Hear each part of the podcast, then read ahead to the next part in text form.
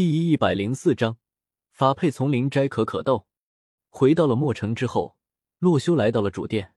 小莫和白玉魂去处理墨城之中的一些事务去了，洛修便一个人思考着一些事情，比如上次潜伏在水中袭击自己的以小红为首的那三位玩家，现在到底在何处？之前洛修见他们奉了黄老板的命来刺杀自己，便想到一记反间计。使用钻石诱惑他们帮洛修回去刺杀黄老板，而那小红三人当时是答应了洛修的提议的，的确也是下定了决心要去刺杀黄老板。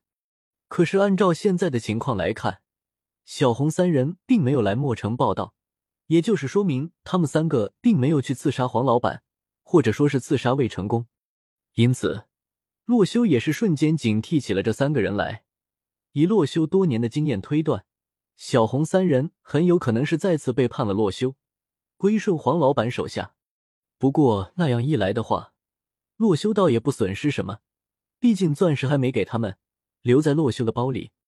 而就在洛修这么想着的时候，小莫却是走了过来，说道：“洛修，你之前是不是在门口问过孟空相，有没有见过三个外来人员，名字分别是三个颜色的？”“对啊，怎么了？”梦姐说：“那三个人来了，此时正在门口，想要进来。他们说是你让他们来的，要进城加入我们墨城。”小莫如实汇报道。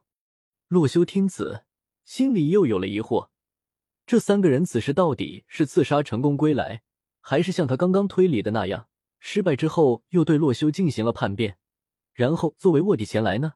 不过无论如何，洛修都得去城门看看，才知道情况真相。我过去看看，你们在这里等我就行。说完，洛修来到了城门口，只见前些天的潜伏在水里埋伏洛修的小红、小蓝和小绿站在城门口。你们来了，完成刺杀黄老板的任务了吗？洛修直接问道。啊，当然了，当然完成了。那家伙被我一刀就劈死了，可带劲了。小红连忙说道。洛西细细的观察他们的举止。发现，在小红回答自己的问题的时候，先是有一些疑虑，随后表情十分僵硬。洛修这才断定他在说谎。既然他们说的话是谎话，那就证明了洛修刚刚的推测。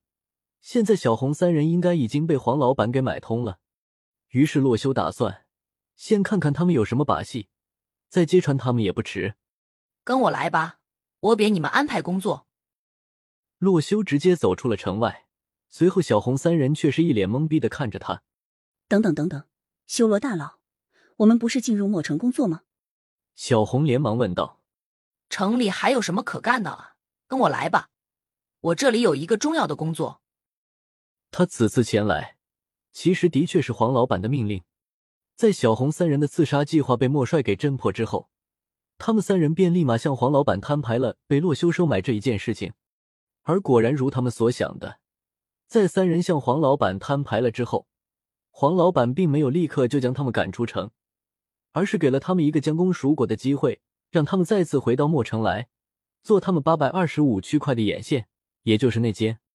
只不过，此时三人正要进入墨城的时候，却是被孟空相直接拦在了门口。随后，正当他们以为洛修过来是要将他们接进城的时候，洛修却是直接往城外走去了。愣着干嘛？跟过来呀！洛修提醒两人道。小红三人连忙跟了上去，不过三人的内心仍然是疑惑不已。于是他们故意走得慢了些，拉开了和洛修的距离，在后面窃窃私语道：“你们说，这修罗大哥是不是发现我们已经背叛了他，答应黄老板来当间谍了？不可能吧？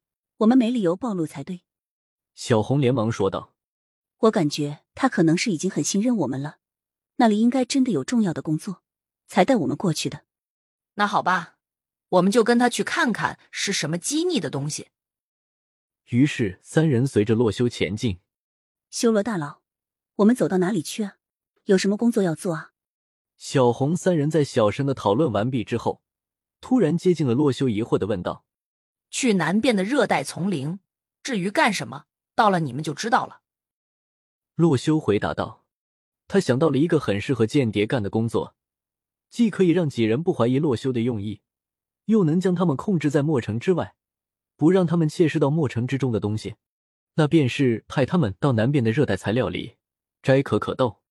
可可豆这种东西，在原版原版我的世界游戏之中，只可以用来制作曲奇饼，或是作为棕色的染料。不过，在这个虚拟真实的世界之中，可可豆的功能可就十分大了。磨碎的可可豆加上牛奶、鸡蛋液和糖，便可以制成巧克力。而且可可豆磨成的粉和牛奶混合，也可以制作成饮品热可可，十分好喝。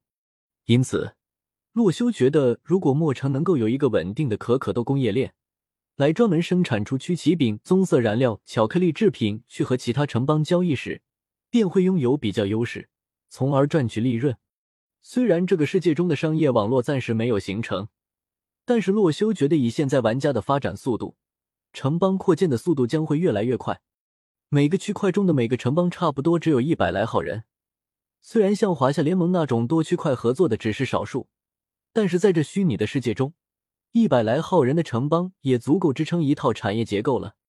于是洛修带着小红三人一直往南走，在下午的时候，终于是来到了南边的热带丛林。终于到了，累死我了！